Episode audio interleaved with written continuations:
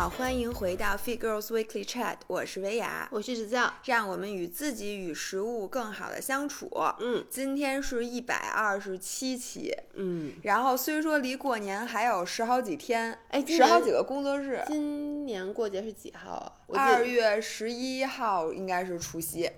哦，那其实还有很久呢。但为什么我觉得现在感觉上就已经进入了过年的气氛呢？因为真的没几天了，我那天数了数，真的只有十几个工作日了。你想啊，这已经是咱们录音是十九号嘛，嗯，然后到二十六号是一周，到二号是一周，到九号是一周，等于还有三周的时间。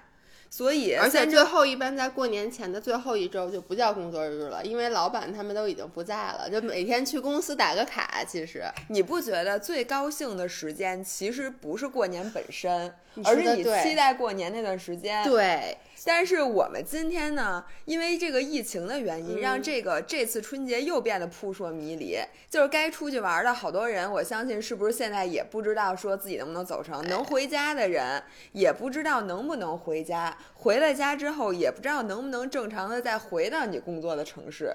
就是现在大家谁也不敢来说这个过年的计划。哎，你说的特别的对。三二一，action！哎，你说特别对，因为哎，对，刚才说什么来着？给忘了，我就记着最后一句话了。我就说大家现在扑朔迷离，嗯都不敢安排。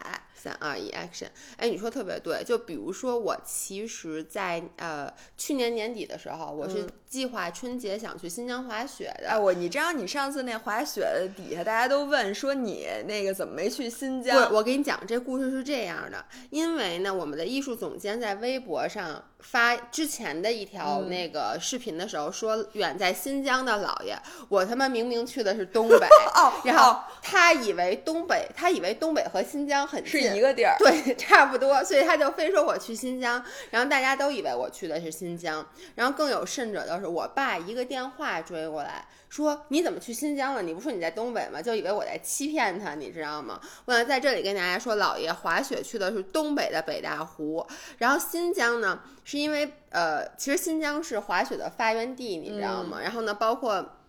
像阿勒泰那个地区就是特别好的一个滑雪的地方，所以我在去年年底的时候，我都已经开始做计划了，而且我都开始就真的是酒店什么都已经在研究了，还问了好多我之前去过的朋友。嗯，就在我订机票的那一天，就我我正在订机票呢。为什么我还一直迟迟不订机票？就我就是怕疫情有反复。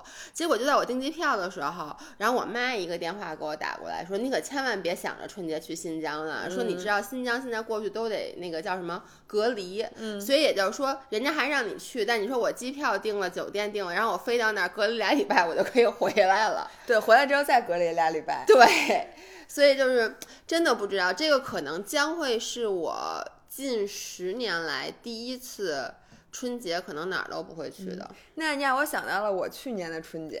去年春节是我这十年来第一次说，我春节呀、就哪儿也不去，我好好在北京享受人少车少。嗯，然后你享受的特别对啊！你看人是少，车也少。是你说没毛病。而且我记得你说你想就是好好的自我深造什么的，你自我深造了吗？我当时给自己制定的目标，是因为我不是去年跑完马，然后去嗯英国，然后回来之后又去跑广马，一直折腾到十二月底，然后我就说，我今年要比铁三嘛，不是？嗯我说我要利用春节的时间好好练自由泳。嗯，因为我当时已经有点会了，但是嗯不是特别的熟练。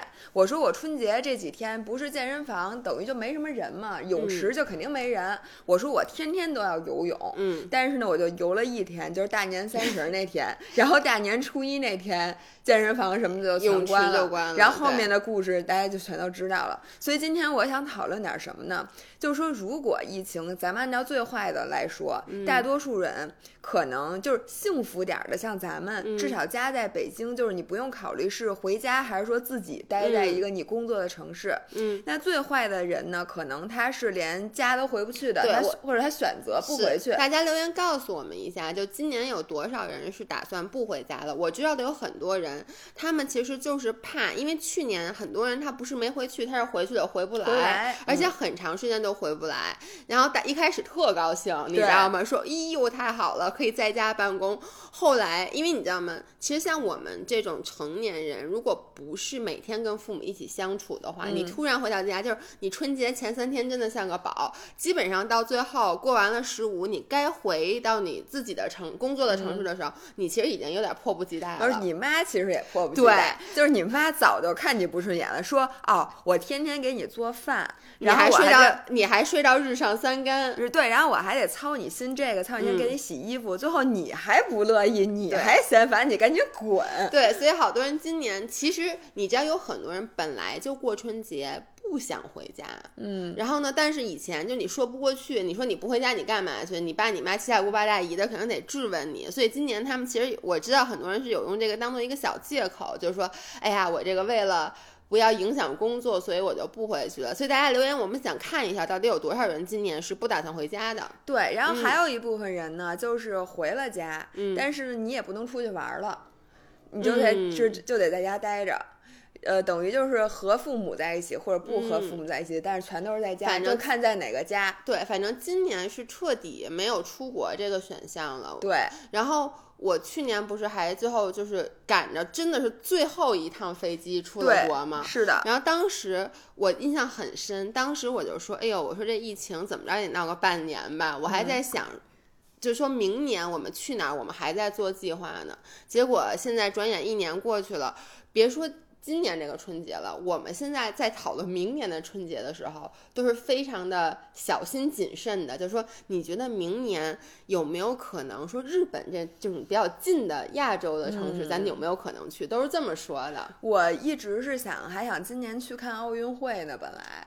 然后这不就去日本了？啊，结果现在都不知道这奥运会还有没有。要不然就，我觉得如果再拖一年，是不是就没有举办的必要了？好像就因为你那个奥运会离太近了，对呀，运动员累死了。运动员今年刚参加完，明年又参加奥运会。对，我觉得今年要再开不成，可能是不是就赶就直接就 或者跳奥运会照常进行，但是还是没有观众。哎，我觉得没有观众的这种体育赛事，就是。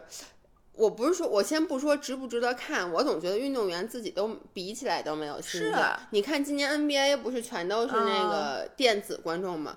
我就觉得。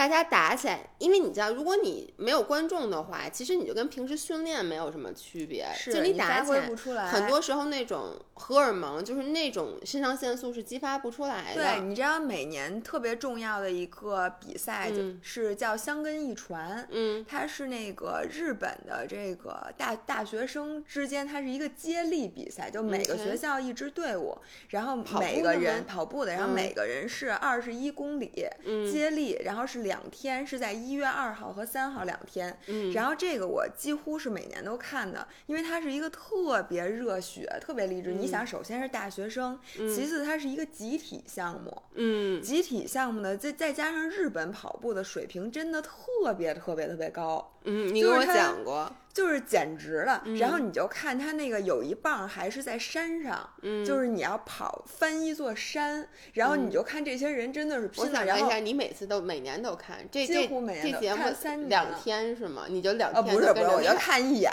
因为你你你一直跟那看，他挺没劲的。对呀，哎，我我能在这儿跑一下题，我特别不能理解看跑步比赛的人的这个心态，就是这就跟你去。非洲大草原看动物迁徙，就是 你才动物迁徙跑步嘛，就是动物的一个本能，有什么好看？就是我觉得是这样，如果你不热爱马拉松，确实没有任何看的必要，你就看一热闹。比如说谁穿着奇装异服，谁没穿裤子，就有时候男同性恋那种，我觉得那还值得一看。或者有人穿着那种特别搞笑的那种致敬的什么衣服，或者没那个就是大家残疾人，你就觉得特别励志什么的那种。那你要真是跑马的。话看的首先是，比如你喜欢哪个马拉松运动员，你看他那姿势，就日本有好几个男的是真帅，然后他的哦跑姿也特别好看。以至于我就会专门去挑，因为之前你不就收到那个表吗？嗯然后你就去挑他跑的那个赛段，就一直看，并且呢，就是看，比如说有些有有几个人他是卫冕，或者他的成绩特别好你看他能不能突破自己。哦而且他那个整个的这个气氛特嗯别好，然后就看能不能 PB，看大家都穿的什么鞋，有没有什么变化，然后呃还有教练怎么安排战术，最后嗯哪个什么青那个青山能不能卫冕，还是有没有什么黑马，他主要看的是这些。哦但是说实话，就像我这样的，我都不会一直坐在电视机前，因为他每天嗯是基本上五个小时。嗯当然了，人家跑半马，每一个半马都在大概一个小时左右啊，所以人家哦跑得很快。所以要搁咱们跑，真的跑一整天，电视台都累死了。反正就看这个，哎，嗯不过这个倒是让我给大家提了一个醒。今天咱们不是要说，其实我们今天的主题是要说，如果就是疫情当下的春节，当疫情已经变成了一个 norm，已经对变成了一个常态的咱们在家能干点啥？我挺推荐，就是说我们可以补一补，就香根一传是很值得看的。大家如果一月二号、嗯三号都忙着那个吃饭呀、什么的、没看的话，可以补一补。它有一个纪录片儿，就叫《香根一传》，并且呢，它呃在 B 站上面有很多人把这个精彩的集锦嗯给弄好了，啊，放在上面。我是爱看的，对，要不然的话你就觉得有点儿就是没劲。对它比较冗然后香根一传呢，还被拍成了一个被拍成过一个动画片儿，叫《强风吹拂》。这个等于是我之前说过，就是日本基本上每一个运动都会有一个像《灌篮高手》和《足球小将》一样动画片儿。那《强风吹拂》就是呃讲香根一传的。就嗯讲一支队伍，然后它原型应该是那个法政大学，然后如何从一帮弱鸡就完全没跑过步的人，然后最后就参加了这个香根一传的这么一个特别鸡血的这么一个故事。大家如果没有看过又喜欢跑步的话，可以补补这个。那我就接着说吧，我就说还能干嘛？然后我最近看了几个，一个是我之前给大家推荐过那个讲自行车的，就是今年很多人说说，其实我对这骑车也挺有兴趣的。嗯那自行车之前我说过，也有一个动画片儿叫《标速宅男》，然后那个《强风吹拂》只有一季，就十几集，特别快你就看完了。嗯然后你也可以看看那个《标速宅男》，它有好几季，就齁老长齁老长的。就是你当时说你看到夜里面没睡觉的那个，我有一次去找你特别困，你说我昨天晚上看一动画片对对对，是这个吗？是这个，是这个。然后这个呢，就是如果你完全不了解公路车，嗯你看完了之后，基本上你就比百分之九十的人知识都丰富了，因为它嗯里面讲了很多很多就是基础的知识，怎么嗯挑车，什么叫踏频，然后怎么就是。因为很多人都说说这环法比赛嗯也不好看，说你嗯。就看一堆人一直在那儿骑，骑俩礼拜，骑仨礼拜，说你有什么可看的？但是其嗯实自行车运动是一项很讲究战术的运动，嗯而且每个人承担的角色是完全不一样的。你就看他怎么配合这支车队，他怎么夺冠，就是什么赛，就是这个这个这一单站冠嗯军，什么绿山、黄山、圆点山，这些都是什么意思？反正看完这个片子，你不但觉得很鸡血，然后你还全都明白了。哎，你这么一说，我真的，因为我从来我我从来不看动画片儿，我印象中我唯一巴巴拉拉看过就《灌篮高手》，但你这么一说，的确好像日本真的是会把所有的这个运动都变成一个动画片儿。我觉得日本这点做的简直太好了。那骑自行车这个，就对于像我这种完全，我我确实也不感兴趣，然后呢，我也不是很懂。但是你觉得这个动画片儿，就这个动画片儿本身它也是吸引人的吗？本身也是，就跟你也不喜欢篮球，但是你看《灌篮高手》高不高兴嘛？啊、也是。对它整个的那个剧情设计啊，它不是只是自行车，不是为了自，行车而它不是为了自行车，它的人物也很丰富，它剧情也很丰富就是那种你看完了之后觉得浑身发抖，就想起来干点什么，想起来就是呐喊一声，站起来说我要骑车了，然后继续坐继续看。没错，就是那种很激动那种感觉。你不是所有，我觉得嗯日本这些运动动画嗯片儿全都是一个风格的。OK，然后我觉得这个极大的激发了日本青年的这个运动热情。我觉得中国其实也应该好好从这里边你想啊，当时其实很多男孩子在咱们那个年年代，嗯很多男生之所以打篮球，就是因为《灌篮高手》。对他要先看了足球小将，他就踢球去对了，是对吧？他要先看灌篮高手，他就打球去了。对然后你知道还有那个什么棒球的，哦，好像有一个棒。对然后哎，你是不是在上大学有看过一个棒？不是那是棒球？网棒球，网网球网网球王子，网球王子也特别好看。虽说我当时不怎么打网球，但是看完了之后你就特想打网球，嗯并且呢，你看完那个动画片之后，你再去看电视剧，呃，不是看电视里的那个比赛网啊嗯什么的，你就更懂。没错，嗯所以我觉得这些动画片儿，然后我我最后再说一个啊，嗯就还有一个动画片儿是我最近刚刚看完的，叫《进击的巨人》。然后嗯这部动画片儿说什么是被评为日本什么最值得看的五大动画片儿的第几名，反正就特别特别特别特别高排名。我身边的所有人都看过，嗯，只有我没看过。但是我知道但我你没看过。对，我跟你说，这个动画片儿的嗯寓意简直太深刻了。他讲的，我跟你说一下，不是剧透啊，嗯讲一下大的背景，就是在若干年以后，就是人类发现了自己的天敌，就是一嗯种巨人。然后他为了抵御巨人，人类就修了巨高的墙，就无比嗯。高的墙，然后把人的局范围局限在那个高墙里面并且有很多很多很多堵墙，就是你越是精英的人，嗯越是怕死的，反正嗯什么国王都住在最里面的墙里，然后越是平民住在外面的墙，然后人是打不败巨人的。嗯然后这个时候就是人与巨人的故事。嗯其实你现在想想，你就知道这个东西是一个成人动画片儿，它的寓意非常深。嗯是你是要往墙里面走，还是要往墙外面走？你是要往这墙高，还是要想到对付巨人的办法？但是巨人看起来是完全没有办法战胜的，嗯所以这里面就揭示了好多。我觉得这动画片儿值得看三遍。很多人都是连刷，我看，因为我在 B 站上看的，嗯然后那上的弹幕都是刷了多少多少遍，多少多少嗯多少多少遍。然后我看完了之后，我觉得这个比任何积雪对我来讲都鸡血。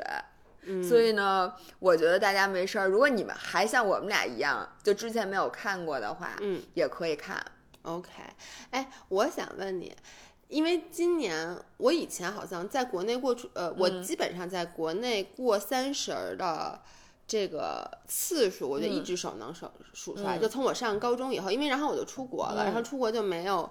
没有在国内过过三十，后来每年吧，我一般都没有在国内过三十，是因为三十之后便宜，对，三十之后走就贵了，你知道吗？对所以我就好像我上一次咱俩过三十可能就是去年，就是但，是去年去年是夜里走的，对，但是我去年等于三十过到九点钟我就走了，嗯然后。我就想问你，一般三十你们家都是怎么过的？我先跟你说我们家怎么过呢，就是你们家肯定特没劲。特没劲，特别没劲。所以我为什么要请教你，是因为今年我要在我们家 host 这个三十儿，哦就是我爸妈，然后我几个叔叔阿姨都会来我们家。然后我就想到，像比如说我每年我们家就是包饺子，嗯，看春晚，但是我们家人又少，所以就没有那种特别热闹的。哎你们家饺子是几点吃啊？十二点那你怎么会先包饺子再看春晚呢？应该是先看，就一边吃饭，就吃吃饭，对，吃晚饭，然后放着春晚。那包饺子春晚还没完嘛，哦，这不就九哦春点春晚十二点才完嘛，所以我的印象就是大家一起包饺子看春晚。但是呢，我就是在想，之前每一次啊，比如一般都在我妈家过，然后可能我二姨什么几个家里亲戚也会来，但是我就发现其实很多人就是在刷手机。对，抢红包，嗯就是你感觉是一种其乐融融，大家都聚在一起的场景，但其实说实话，坐那儿的几个人跟互相之间并没有很深的交流。是的，我就在想，今年我怎么能打破这种僵局？然后我想了。一个就是我想玩游戏，嗯，就我会去买一些网游。那天我我看有人在玩 Uno，你知道 Uno 嗯那个纸牌游戏吗？我想玩点游戏，因为我们家也不打麻将。嗯你们家是不是打麻将？我记得。但是除夕不打麻将，而且打麻将就四个人，你怎么去 involve 很多人在一起？我觉得就玩一些游戏、一些手游的这种游戏，是不是就能够加强大家？至少大家是在一个怎么？我觉得怎么说呢？就大家是在一件事儿上去交流。对。然后我们家是这样的，嗯呃，我印象比较深的点，第一个是大家都会早去，就在吃晚饭很早很早，因为我们家啊跟你们家不太一样，我们家是一大家的人过年，对，就是因为我姥姥的，就是我们家亲戚比较多，一般都是如果不是疫情，就得至少有二十多人一起过年。现在还是这样吗？去年就不是了，嗯去年就十几个人，是因为去年不就是已经有疫情，情然后就很多人都没让来。嗯然后今年肯定也是比较少了，但是也得有十十几个人，嗯至少。然后我们就会两三点钟就到那儿，一个嗯是再晚了就没地儿停车了，就我姥姥啊，家你家楼底下特难特别难停对，然后一个是你去那儿呢，就会开始帮姥姥家布置这个家，就是贴窗花儿。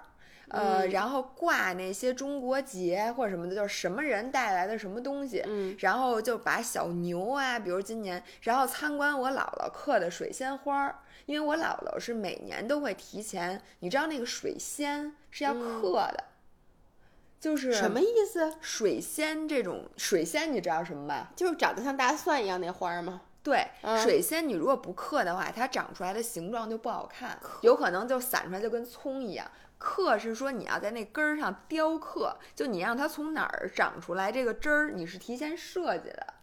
哦，真的吗？哦让我想到了那个方形的西瓜，等于就是在它很小时候把它放到一个模子里，是这个意对，但是吗它是拿小刻刀刻那个水仙，刻完了之后呢，一般我姥姥都会精心设计，确保是它在三十儿左右开的。你姥姥那么厉害啊！因为它是控制那个 温度，温度 OK，而且它会知道什么时候开始栽种。对，没错。没错。然后你拿盖几层那个，我它盖的那个就是跟那个棉球那棉棉棉花团儿，嗯然后盖在那上面，让它保温。上面有时候放暖气上，有时候放外面，反正就弄。弄你姥姥真的是一个非常讲究生活品质的老太太。是的，而且就是那水仙花特别香，嗯所以我每年的记忆都是到家先找水仙，嗯，然后去夸我姥姥说：“哎呦，你这水仙花儿弄得真好。”然后这时候我们家一定有各种各样的植物，什么谁拿来的君子兰，就那种嗯兰花儿，都是嗯属于那种割完春节肯定就。没法要，但嗯是春节那天是最漂亮的。什么嗯谁拿来的杜鹃，什么橘子树，嗯就有这些，然后就围绕着这些东西开始挂嗯，什么贴东西，然后一一直弄弄到五点钟。五点钟的时候干干嘛呢？帮厨，就是因为我们家人多，如果光指着阿姨一个人做饭吧，但你们家厨房很小，姥姥家厨房很小，姥姥家厨房不小，姥姥家厨房挺大的，反正就是所以是可以有人进去。大概四个，一般都是至少四个嗯人在里头。然后我们虽然进不到厨房里头，就在厨房那个门口儿。嗯，你知道吧？主要目的啊，其实就是偷吃，也不是光为了帮厨。你说我这能嗯干什么？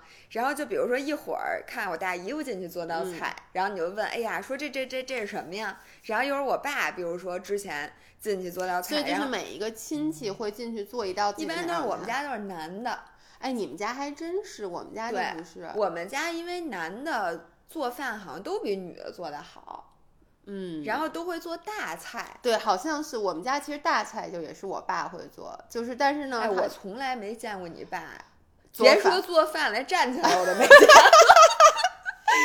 我印象中我爸是做过的，就是我爸他特别烦，他老喜欢给人指手画脚，你知道吗？啊哎，我爸也是。然后呢，后来我妈就老急了，说那你做，然后我爸可能偶尔就进去做一下，但是这个不是每年都能赶上的。对，然后一边帮厨呢，一边这时候大家都到齐了，嗯就开始盘道。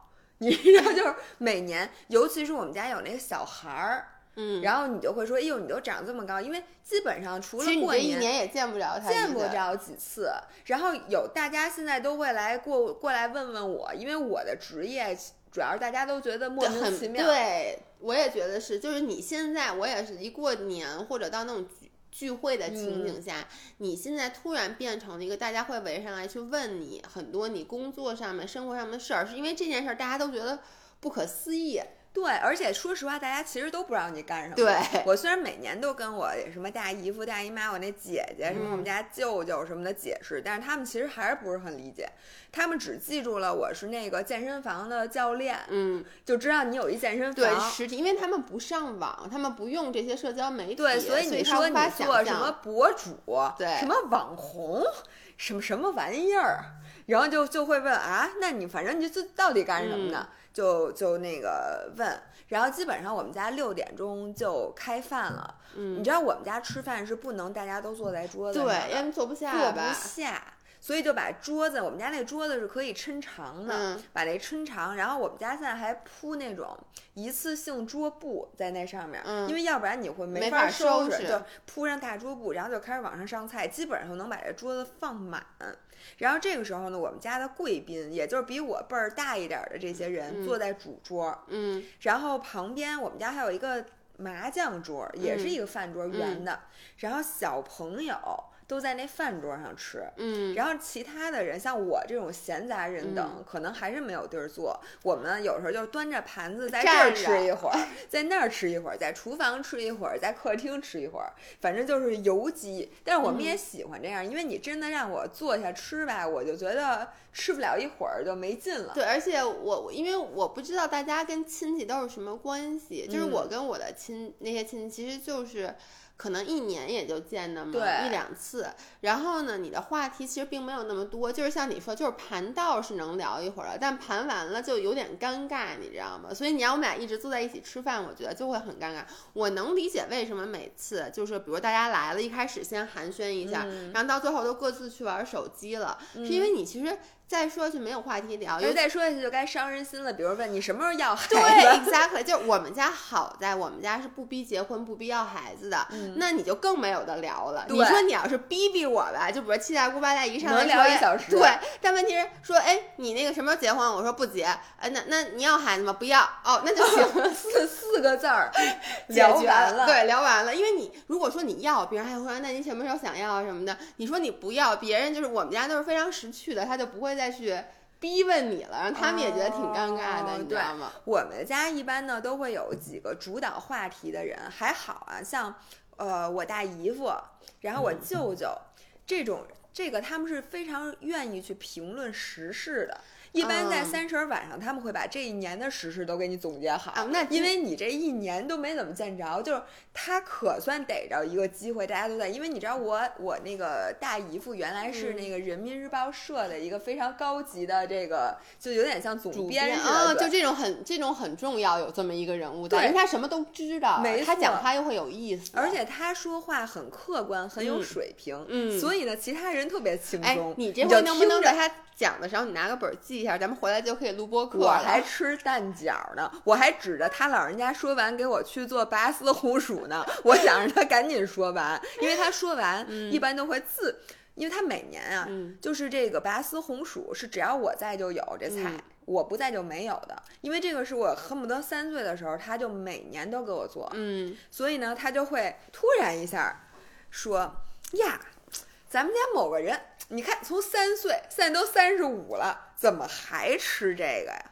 你有没有点进步啊？然后就马上。非常自觉的就站起来，就站起来去给我做，就每次都得先戏谑我一番。但是我就那么听着，我这意思就是你别废话，赶紧去。然后接下来呢，在大家都吃完差不多，这个拔丝红薯端上来了，就跟我上一次说的似的，就是大家会围围在那拔丝红薯边上，看看今天今年这丝儿拉的怎么样。然后但凡是我大姨夫，因为他现在岁数也不小了，然后有那种不成功的时候，大家就开始各种给他找借口说。跟我们家阿姨说说那金姐，你这个糖是不是过期了呀？说你们家这锅不行，你看我们这个绝对不是大姨夫的毛病。嗯，然后就开始说，然后就特别开心。然后之后就给我姥姥过生日，因为我姥姥不是每年是春呃春节那两天过生日嘛，然后过生日各种祝酒。哎，我想问您，你给人祝过酒吗？没有，就是我们家是一个。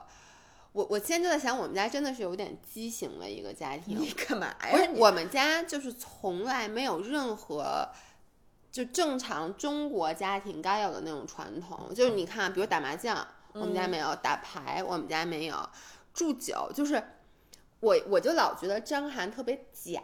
就是比如说张涵，就是过节的时候会在他们家，就是和那些他的亲戚喝酒嘛，还说哎我敬您一杯什么之类的，我就觉得 so fake。对于我来说就 so fake，因为我们家从来都没有那种情况。我们家是这样，比如吃饭，比如说啊，我妈说想喝点酒，说自己拿就自己拿着喝。她也那比如说你妈过生日或者你爸过生日，你们不碰杯吗？不碰。那也不喝酒，不说那个咱干一杯。想喝酒的话，就你喝酒那就喝。不是想喝酒，我的意思是祝贺生日，那就不说点什么，也不唱生日歌，不不说也不唱。而且就是我觉得我们家是那种情感上，就我爸我妈是那种特别觉得那种时候不知道就不好意思，我不说了吗？我从来都没有小时候就是都没有抱过我妈。然后呢，我们甚至会觉得说，哎，敬您一杯什么，就这种话是一个特别。假的话，就包括张涵去我们家，然后他经常会给我爸，比如说比如说喝酒的时候啊，然后他会给我妈倒酒。然后说阿姨您喝，那就敬我妈一杯。嗯我就会跟张涵说，我说你别敬我妈酒，我妈不想让你敬她酒，烦不烦？就我自己都觉得这种场面很尴尬。呃，不过我能理解，就是如果你是一个不就是不太喜欢这些礼数的人，当别人对你特别殷勤的时候，对你特别紧张。对，就跟我那个之前去出差，比如说去山东，嗯人家喝酒的规矩特别多，嗯，说什么呢？呃红白不是蓝，还有什么色儿的酒？红白黄。我就知道反正什么上来先喝三杯，对，然后喝完三杯之后，各种讲究，什么谁谁谁东西嗯都得罚这个人一杯，那个什么什么我敬你，怎么怎么着，嗯然后搞得你巨紧张，因为你不知道下一步发生了什么。嗯我特别理解你，每次老何去我们家就是这种感觉。对老何家跟我那老何家一定也没有对？吧李老师家是没有，但是我们家你知道吗？就是所有的人是按照顺序的，就是先是你们家是一呃个有规矩的家庭，就是那种比如包括有长辈之分，我们家是没有长辈之间的。但是其实我们家没有那么严重，但是大家觉得这是一个特别必要的仪式感，嗯。就是大家你看我们不是都分好多桌子嘛，嗯。这时候大家开始轮流起身，就是先是所有比我吧辈分小的，就是我嗯。姐姐的孩子，嗯。他们站起来先跟姥姥敬酒，然后这个时候呢，我就会被要求说那个记者，你不是在自媒体快起来拍摄，然后我就会。基本上拿手机录下嗯。全程，叫他们敬酒，并且敬酒的时候是要说说的那个词是不能重复的，你不能说、哦天哪！不能姥姥说生日快乐，姥姥生日快乐。这种在我们家，这就是需要最后笔试的。你至少得说“福如东海，寿比南山”，并且如果你说了“福如东海，寿比南山”，你旁边那个人就不能再说一遍这个。那可是你们家十好几口子，那怎么说呀？到最后，最后我也不知道，你每次说什么呀？我得看我前面人说了，我就拼命想。我就说我我一会儿说点什么，反正 你你就得连成那个四个字儿四个字儿，因为我都无法想象你说这样的话。啊我说，然后这时候你就发现老何的脸色已经变了。对，我觉得我我在这儿我都已经有点好尴尬的感觉。我能然后老何在心里拼命想，我还知道什么词儿 Happy bird 不是 Happy birthday，Happy Happy birthday，什么，反正就是你就嗯得、老何肯定想不出来。对，然后老何就一直不知道他应该什么时候站起来，嗯然后有的时候就是那小辈儿，他敬完姥姥呢，嗯会给，比如说像我爸我妈这一辈儿的人什么的，再敬一圈儿。就他既然来了，他就会先敬姥姥，然后按辈分儿、嗯全都敬一遍。嗯然后这个时候，像我们这一辈儿的，嗯我呀，我姐姐呀，然后携家眷，嗯就要站起来继续敬酒。然后呢，老何 就会拿着酒杯，就像一个木头人儿。啊，我在旁边站着，他肯定特尴尬那种，而他也不说话，然后他然后问题是，你知道吗？他已经等了很久，随时准备站起来。你站起来的时候，他嘣儿一下，突然一下就站起来了。然后在你坐下的时候，他就突然一下坐下，嗯，就是他反正就像你的一个影子。哎，你知道我我发现啊，为什么老何家是这样的，嗯我家也是这样的，就是我们家从小这个家庭就非常的小，对对对，就是我姥姥一共就就这么，我姥姥在她身边呢，就我妈，然后二姨、小姨，我小姨又常年在美国之前，嗯所以就我妈和我二姨，就家里没有没有没有人不，去你姥姥家是？就是去我姥家，就我姥姥就每年就我姥姥、我妈、我二姨加上我爸和。等于就就可能那么嗯。几个人，然后呢，我奶奶家就更少了，就只有我爸嗯。和我那个小叔，而且他直到前几年才生的孩子，所以每年去哦我奶奶家过节人人就嗯。更少了，就五个人可能，所以呢，就嗯从小就没有过这种还需要分辈分的这个原因。但你看你，你看张涵，嗯，张涵他们家人就跟你们家一样多，嗯。他爸那边儿是兄弟六个还是七个，然后他妈哦。这边儿也是有四五个吧，我的感觉。嗯。所以就是每年我去参加过他们家一次家宴，我去好多好多人，什么然后你根大不知，道谁是谁。我我现在也都记不下来。你别说你了，说实话，就是我们家有很多亲戚，嗯尤其是有的是从外地嗯来，就好多年来一次。嗯你我根本就不知道我该叫他什么，但是这个时候我妈就会在旁边 暗示我说：“嗯快叫大姨什么的。”我就跟着叫，嗯然后聊着聊，可能一个小时以后，你终于反应过来了，哦，你是谁谁谁谁，因为人太多了，嗯你根本就记不住。于是老何一晚上都是懵逼的。对，因为老何家里没有人。对他如果不跟着我，他如果单独行动，他见着谁都不知道谁是谁。对，而且我都能想象到，老何本身就是一个，他属于在陌生人面前不知如何自处的一个人，他就木讷的坐在那儿。咱每次出去玩，老何都木讷的，坐老在那儿。何现在学会了一个技能，因为嗯大家都知道他是谁，嗯，他就可以装忙，因为大家都觉得他是一个投资家、银行家，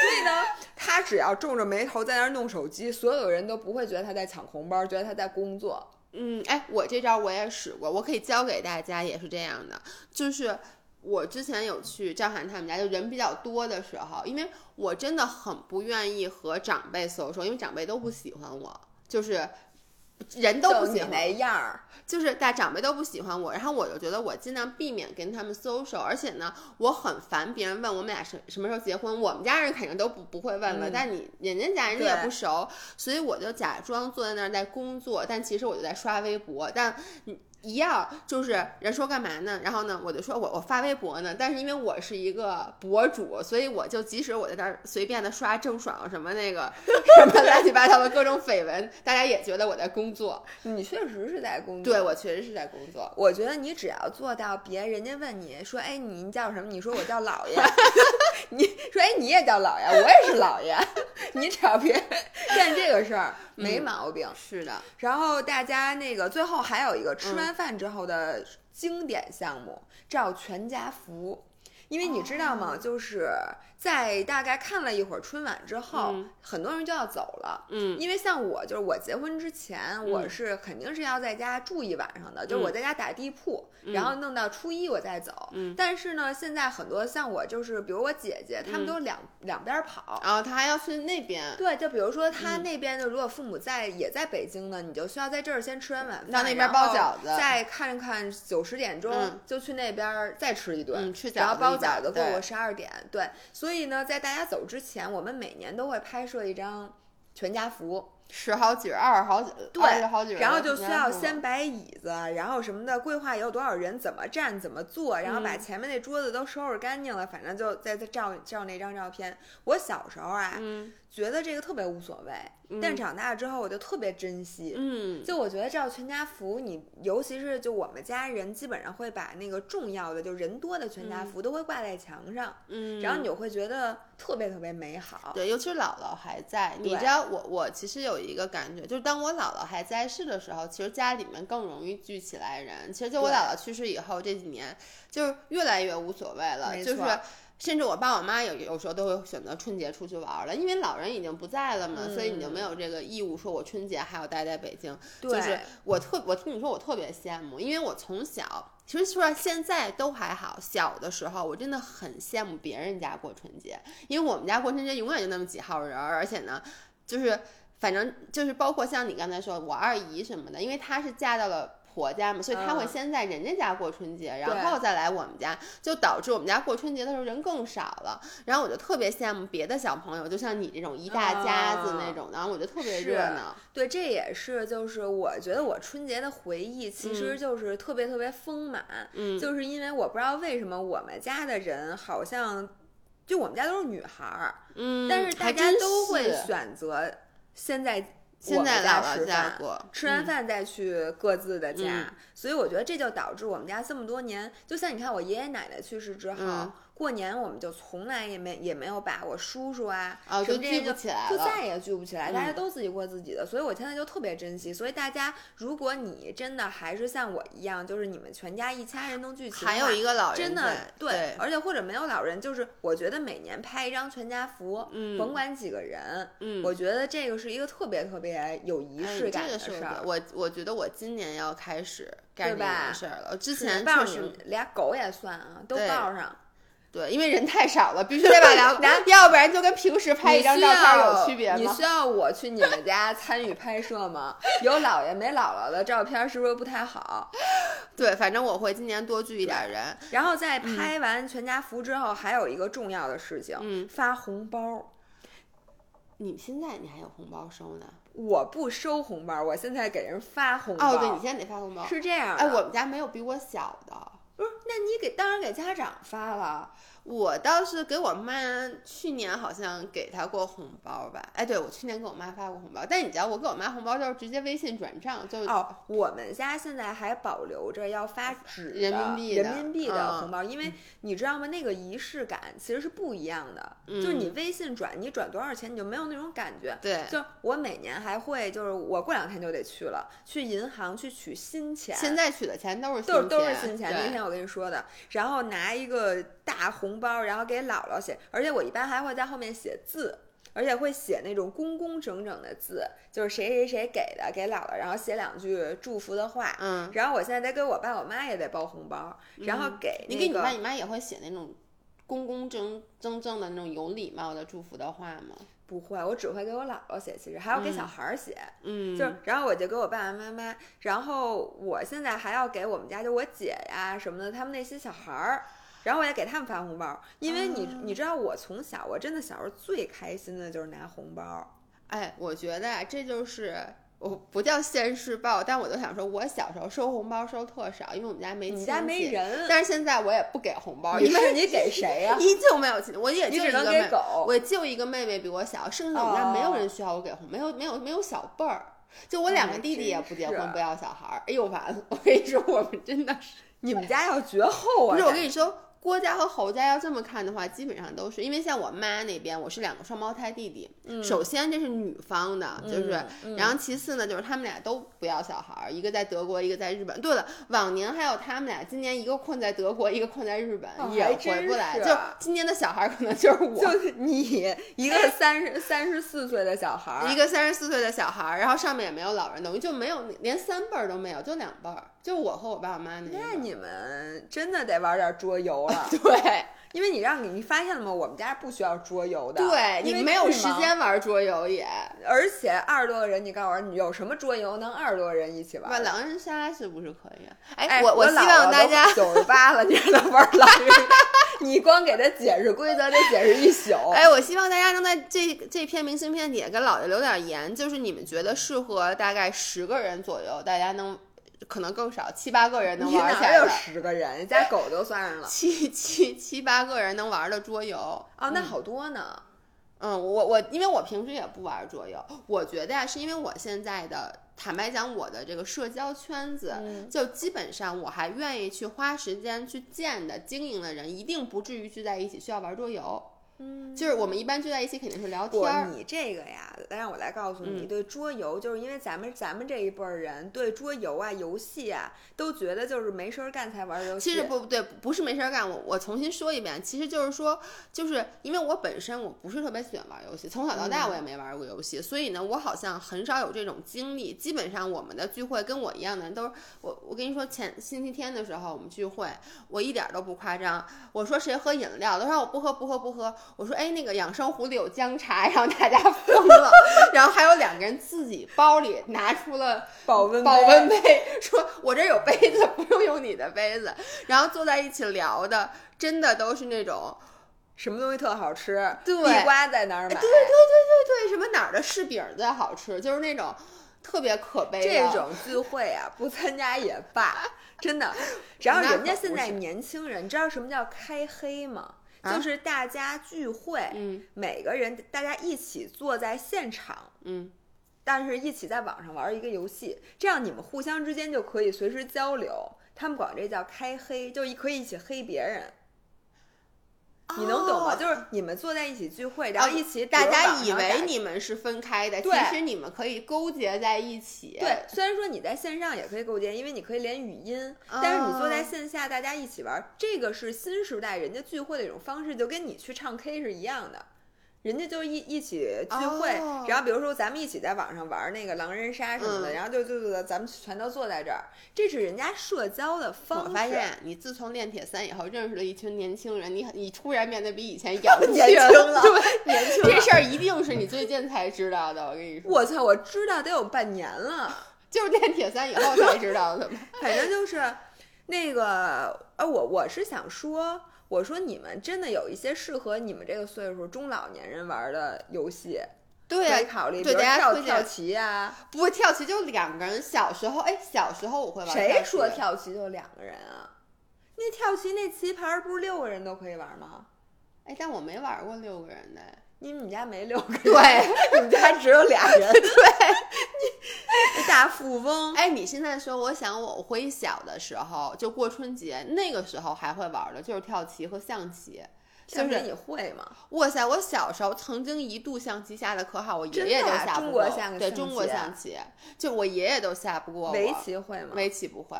哦。但就是因为那段时间，我记得就特别，但特别小，你知道吗？就那个时候，我爷爷还会跟我玩象棋呢。大了好像就没有了。嗯。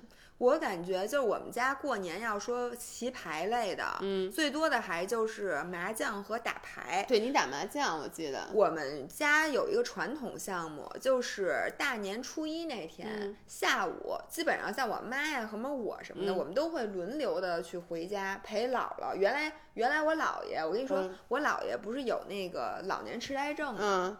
但是我跟你说，老年痴呆症这事儿真神了。打麻将的时候一点事儿没有。都说那个欧洲男人得老年痴呆症之后开车不会忘，说那个中国人是打麻将不会忘，真的，就是这事儿真的。就是我姥爷都都当时已经都不知道自己是谁，也不知道我是谁，不知道今天是怎么回事，什么都不知道。嗯。但是他打牌太厉害了，就是你知道他厉害到什么程度吗？他摸牌，首先他不看，他就知道这是什么牌。啊，他能摸就跟那个那个电视电视里面演的，就是对赌王，就是那个，比如八饼九饼，他就是一摸。糊了，直接人家就扔出来就糊了，嗯，并且呢，你说他知道什么是糊，是不是已经很神奇了？你可能都得数数。我我不知道，但是我知道连成一串儿就是糊，是吧？什么玩意儿？反正就是怎么是糊，我每次都得琢磨琢磨，我糊哪个，就有好多种排列组合什么的。我姥爷那牌是乱的。就是他抓上来，他不，他不是，因为大家一般都会拿进来以后说啊，这得搁这儿，就把那旁边牌扒拉开，把那插中间。他不用，他就先，并且那什么一万万字牌都是倒着的，你知道吗？就是五是正着的，七是倒着的，并且一三什么那个七在那儿，他就能知道他糊没糊，而且他就没糊错过。你说是不是神了？就是他每次咣叽往那一拖，说他糊了的时候，我都得看半天，把他那个拿过来。对，你根本没明白他怎么糊的，但是人家就糊了。就他这样的呢，目的是为了反侦查，因为很多时候你比如拿一什么牌，你搁在哪儿，你打，人家就能看出来你什么。就是比如说你啊，拿了一个牌放在这边了，前面是一二三，你把前三个分开，插在第四个，一般就是是不是就四个一样然后比如说你从这边打了一张是饼，人家就知道你这一溜肯定是饼，你会就是你长时间人家能看出来，但是他这样你就没有人能看出来他他他要哪张牌，你也没看出他胡哪张，可以可以，太厉害了！原来是我姥姥姥爷肯定是打的，嗯，然后呢，我和什么我妈。或者什么的，反正就得肯定得凑四个人，然后打是要要打一下午的，然后最后一把你怎么着算来算去，你得让他们赢。然后我们家是不玩钱的，是玩那个硬呃，有一种代替钱的，就跟那个德州的那个红红色黄色。但德州的 chips 我们是要换钱，要换钱。但我们家不换钱。那你打什么劲呢？就是谁赢那倍儿就高兴。啊，好吧，但是就会需要那打打麻将，对，然后赌毒。一般我们是大年三十那天晚上，年轻人会在十二点以后，就是春晚结束了，然后你也没什么事儿干的时候，开始打升级，打一夜，然后睡觉啊。这几个人就是你一定不在其中之一。不不，我小时候是的，就是小的时候是我和我大姐和我二姐和当时我那个大姐夫，我们这几个人是不走的。嗯，就是不回家，我们就住在姥姥家，然后晚上就会在那个把，就我们都睡在客厅，然后打一个大地铺，然后在十二点以后，客人们都走了之后，我们就开始玩牌了，然后玩到第二天早上，玩到第二天早上之后，给姥姥磕头领红包。哦，真的吗？对，而且就是我们家是真磕头的。就是，呃，我就记得我大年初一那天早上特别激动，就赶紧起床，然后姥姥已经端坐在沙发上了。这时候我就拿一个沙发垫子往姥姥前面扑通一跪，就说谢谢姥姥，谢谢姥姥。这时候姥姥就会给我一个巨大巨沉的红包，然后我赶紧揣怀里。然后现在这个流程已经没有了，因为可能我把头磕死，我姥姥也不会给我一分钱。现在不都是你给姥姥吗？对，但我 姥姥不需要磕头。对，所以现在磕头的环节没有了，哎，小时候你你的红包拿着以后给你吗？给我，哎，我们家不给我。哦，是吗？我我印象中大一点了给我，但小的时候都是哦我妈。特小的时候，我妈其实就是说白了，就别人给我五十块钱，我妈拿走了再给人家孩子五十块钱。哦，是、嗯有的时候我爸连红包都不带换的，人家给我的钱，然后我爸又揣怀里，然后明天见到别人就直对对对对对对，他们也这样。对所以就是我本来收的红包就少，然后呢又都被收走了，我就对红包一点执念都没有。哎你这么一说，凭什么我小时候的红包好多都给我爸妈了，然后现在是我自己包红包给他们呢？我应该说，爸妈，我今年就不给你们红包了。你们之前欠我那个红包，你自己脸吧脸吧就还给你，我早就已经还给你了。你妈说那当时我只收你五十啊，你剩下的钱得给我。怎么着还跟我算通货膨胀？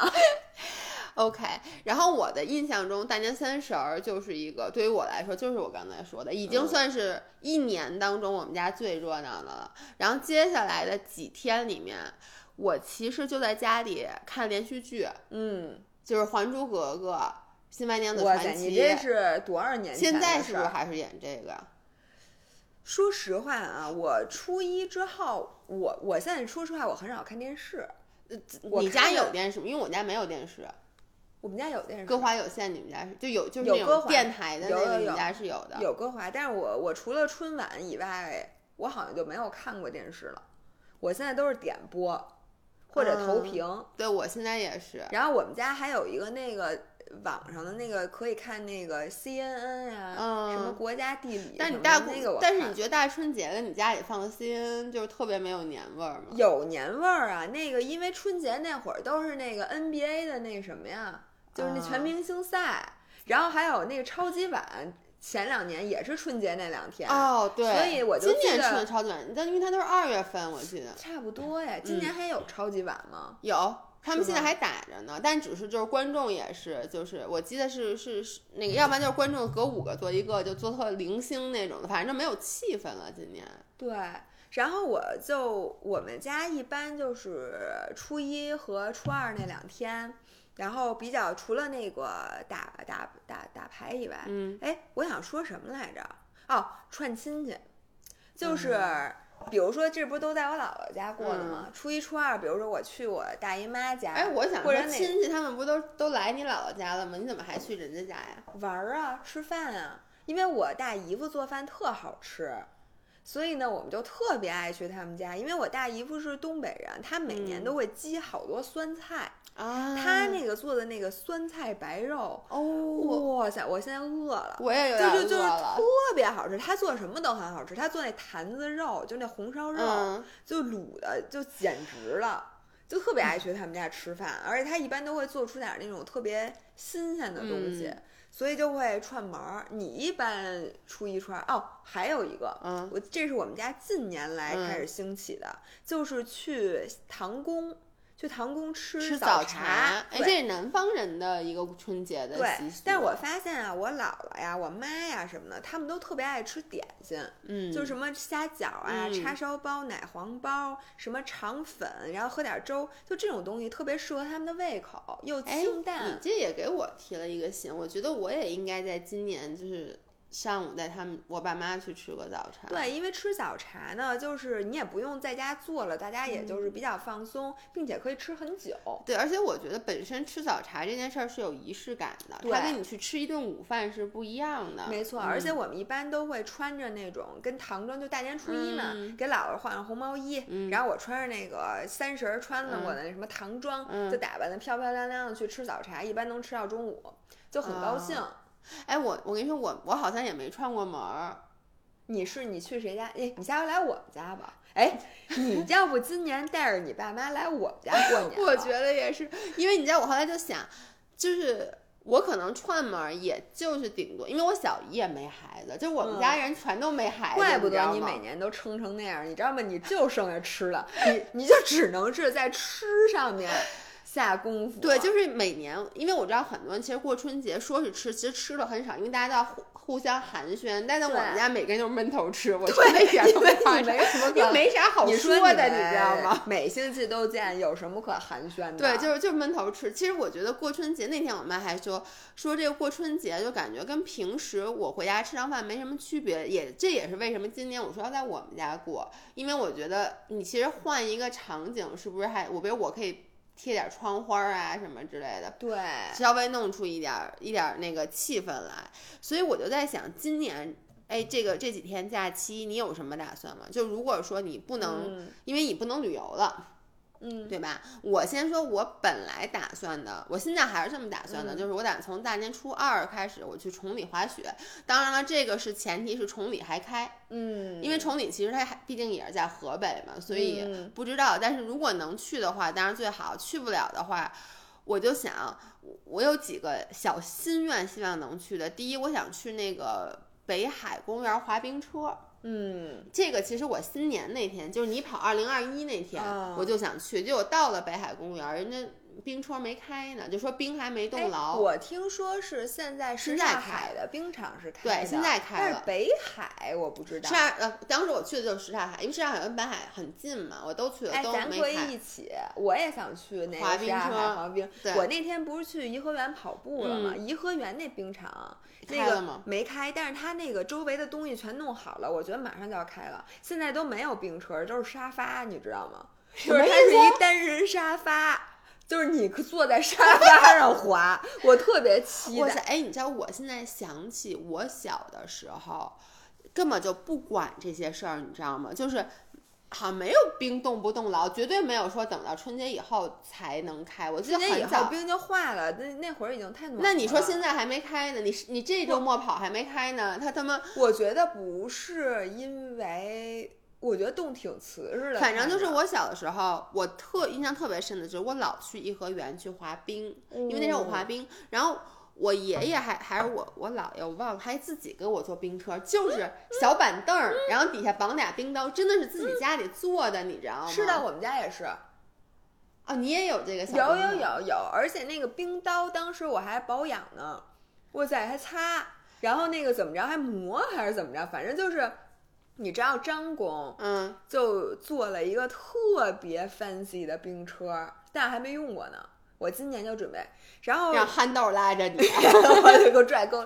然后今年，呃，他还准备去冰钓，就张工，哦他那个买了一整套那个东西，就是在那个冰面上大啊电锯、打一个洞，打洞的。嗯然后，并且呢，我给他买了一个呃声呐。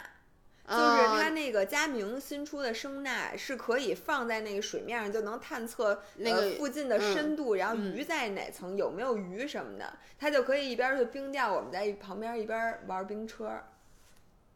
OK，哎，我真的是觉得这冰车是我特别想玩，我好多年没有玩过冰车了。然后你知道我今年想干嗯。嘛？我想新年登高，就是去爬山，嗯，你想爬哪个山呢？我香山哦，这高 高吗？高高高高高香山挺高的，你香高高高高高啊是的，啊！因为我觉得那个过年那几天，我其实从来没有去爬过山，但是嗯我看很多人发就是爬山的那个感觉，我它是有寓意的，对吧？对，就是新年新气嗯象，那个感觉挺好的。哎，那你会不会去？你去雍和宫拜过吗？呃，我去过雍和宫，但是我没有在初一去。一般人好多都会大年初一的时候什么抢？头香根本抢不着，因为我想问问你，头香是不是只有一个人？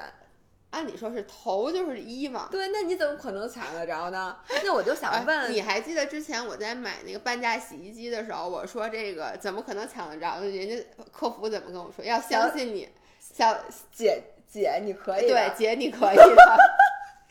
我觉得抢头香这事儿就 其实好像不用抢头香，但是我我周围有一些就是信这个的叔叔阿姨，嗯他们会去大年初一的时候去拜。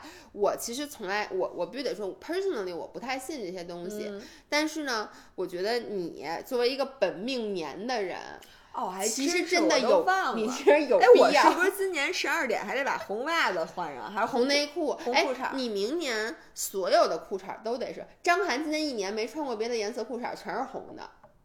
我在优衣库给他买，就我我不是给他买指甲也行，我不用红裤衩，因为男的吧，他没有什么过多的地方。你看我已经染好了，你这不是红，你这紫的，不车厘子，不是红的。不，人家都得是正红色儿，你还真得买个正红的东西，要不然你就腰上哎，我这手表啊，大红的，哎，手表上没没戴。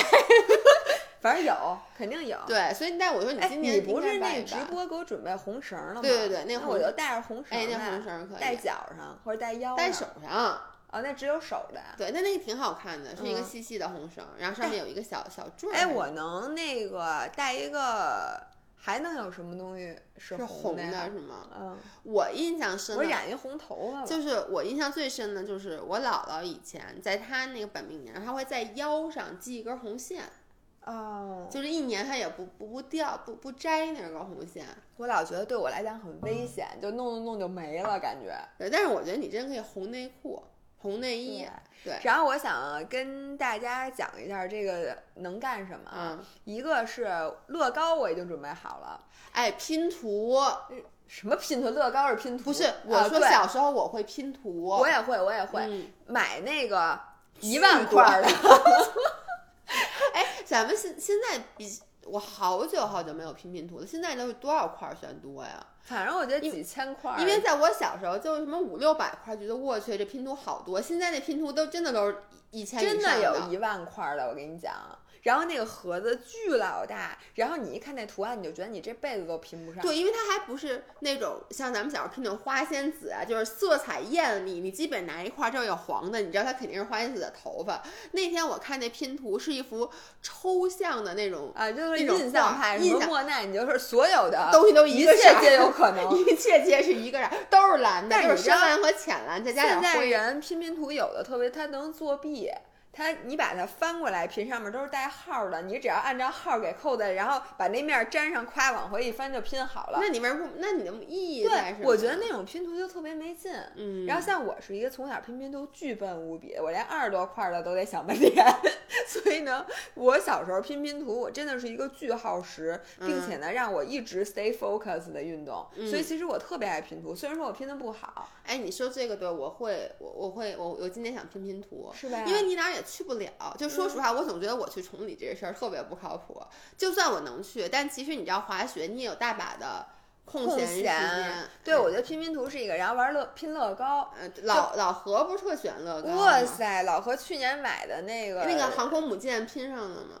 就那是航空母舰吗？就你们家？啊不，那个是早拼上，那个是那个星那个星星 Star Wars 那个系列的。他买的那个兰博基尼还是哪个车是没拼的，然后囤了好几个呢。今年今年准备在、在家干这个，嗯但是这个乐高最讨厌的就是不能怕丢，就是它那个小包拆了之后吧，你必须得把那零件装上，要不然的话，幸亏我们家没狗。嗯，这要有狗的话，它肯定得给吃了，我觉得。嗯，所以你知道去年疫情期间那乐高股价不是乐高股价，就是乐高多卖了多少钱吗？就是因为大家太无聊了，全世界人民都抢购乐高。哎，你知道还有一个东西，我今天想尝试一下，叫 slime。那个中文叫什么？就是类似于橡皮泥，但它像鼻涕一样橡皮。你知道小时候你玩过那种哦稀了吧唧的吗？那那个那个在 YouTube 上面已经火了很久了，就是它里面你可以自己做，现在你知道吗？它都是那种透明的，然后你或者就是甚至就是粉儿，你自己先把它弄成那种黏了吧唧橡皮泥，然后你可以再往里面，比如把这个做成里面带金粉儿的那个做成什么，就是它能做成，然后呢？然后就搁手里就玩儿。果然是弱智，果然是一个弱哎智。我能跟你说，我 somehow 我我有点被它不是洗脑，就你知道那个视频。治愈，我看过那种，对它是那种治愈然后它有好多是那种特别好，然后你一揉就变成另外一个对颜，色它其实是为了让你的内心焦虑的内心得以平静，你知道吗？那跟咱小时候玩的流星锤啊什么的，那不是一个意思？流星锤什么？就是那种捏捏手对我当时玩的那是一大锤子，然后砰，啊，就那是不一样。但是我觉得这个也也也是我今天，我其实那天还在网上搜来着呢。我说我嗯想买，你知道咱们那个五人儿就是跑步群里边有人说他已经买好了那个毛线，准备在家织毛衣。哎，这个主意你也简直太好了。就你，哎，你不是，我会，我我我我在上大学时候还跟我前男友织呃过的是，最后那脖子一圈儿都没围对，围到然后织了四年，最后我们俩分手的时候把那毛衣找出来，才只有大概手还没咱们剪头的时候胳 护护护脖子子那那长呢。个长的，对。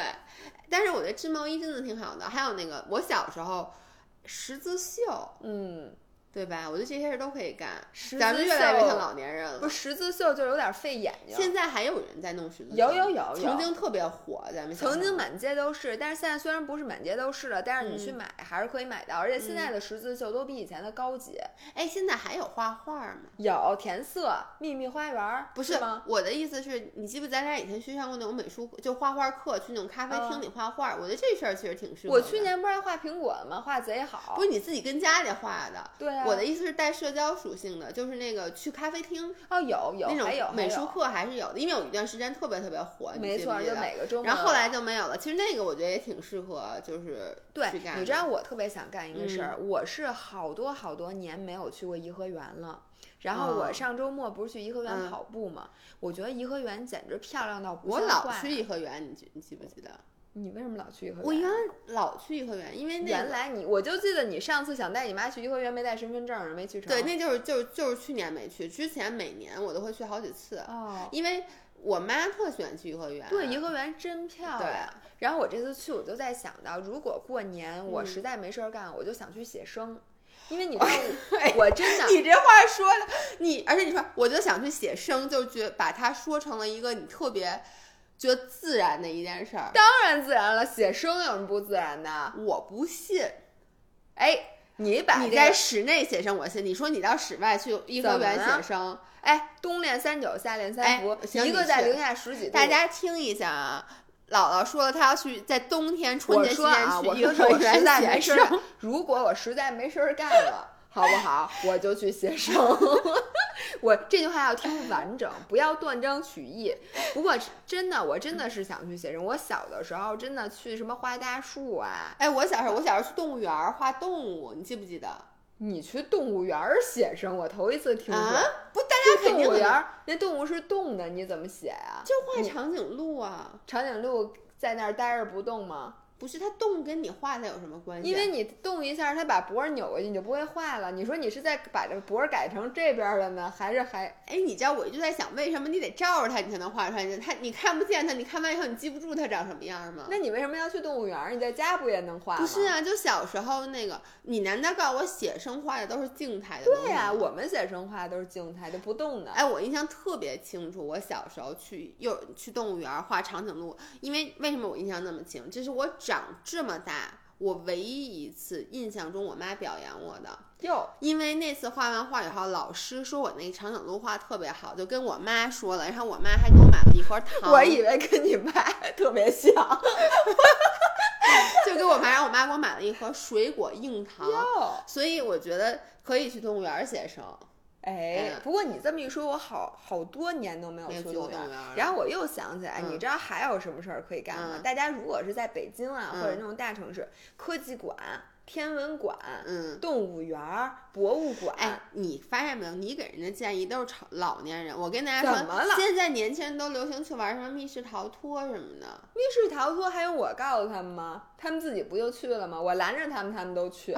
这是不是密室逃脱？现在流行玩那啊，个、角色扮演，就那次我记得我给你发，就张涵对，就是。在屋子里玩那种狼人杀，就是他们是有，然后你要穿上什么精哦装，对对对各种场景，就还就是有带 role play 的哦，桌游。我特别想去玩那个。啊，我也挺哎想去玩。那咱咱咱不能俩人玩，就咱俩不是太少了，人家都是一大群人。是是咱其实最少四个人应该就可以玩，那我咱够了。人少没劲啊。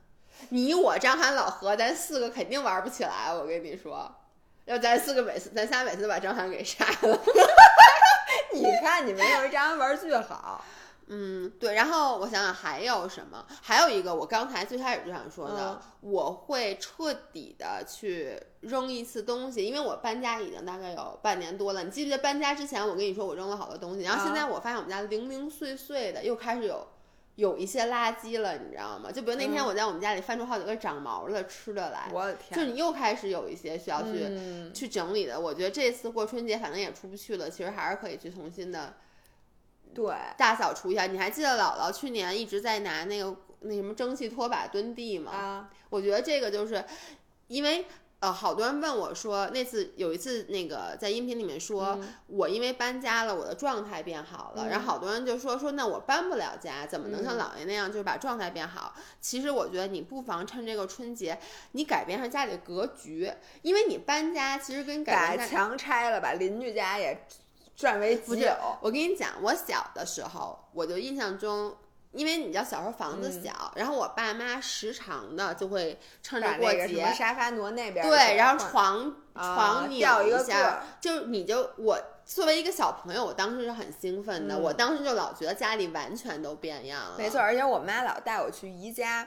换个窗帘儿的颜色呀、对什么换一个沙发布啊，对这儿铺一块地毯，然后你就会能新鲜好几个月。对，所以我觉得就是，如果说大家说也想新年新气象，然后呢又觉得搬就搬家这种事儿，它真的是一大事儿，绝对不可能大家都做。但是你就规重新规制一下你的家，比如说你的床，我觉得就对于我来说，床换一个方向，我整个人就我睡觉感觉都不一样了。是我经常有时候早上起来说，我操，我在哪儿？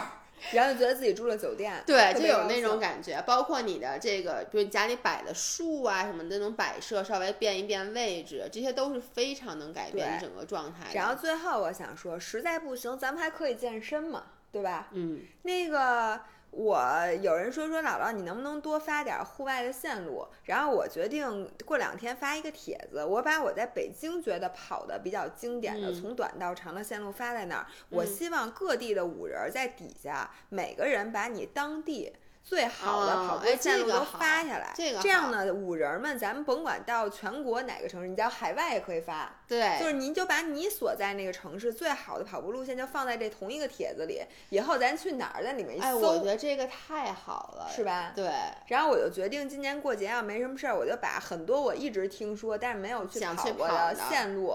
对，去跑一跑，然后回来给你们总结一下。像颐和园这个线路，我就决定不你这次推荐。跑的是内圈儿对吧？呃，里头那十七孔桥什么的，你就是跑过去，你跑啊，的吗不是不是，没有那呃，十七孔桥在那个中间，我是嗯绕着你没有跑那但是没有跑最大的那一圈儿。嗯然后我就觉得那呃里边儿颐和园里边儿是不好跑的，对呀、它因为有长廊，又是什么对，而台且那阶地都不平，而且人巨多。然后所有人都说，其实颐和园是应该跑外墙，说特别美。你知道颐和园适合干嘛吗？游泳啊，自由泳，那个湖练冬泳。我跟你说，颐和怎园么练那上面大冰这么老厚？用你你公公的电锯。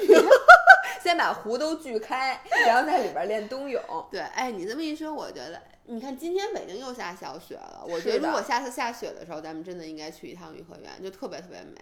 呃，你知道吗？必须要在早上大概七点钟，你就得到那块儿，因为太阳一出来，雪马上就化了，所有的挂在树上的都没有了。嗯所以呢，你我都不知道这雪什么时候什么时候下的。昨天晚上我睡觉的时候还没下呢。是的，就是今天早上。嗯，我因为起得比较早，我看见了挂在树上的树挂，但是你哦起来的时候肯定已经什么也没有了。我起来的时候天都 黑了，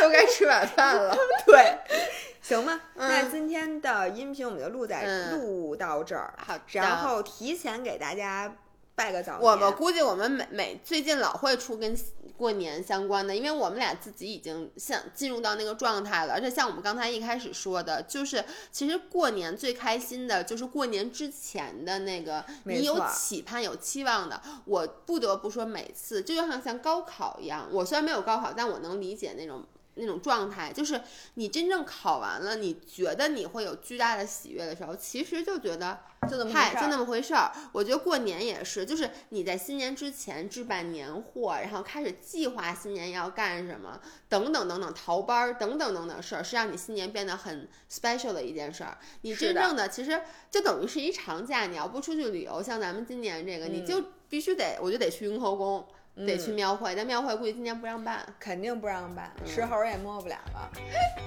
好吧那今天就先到这儿。Does that mean you didn't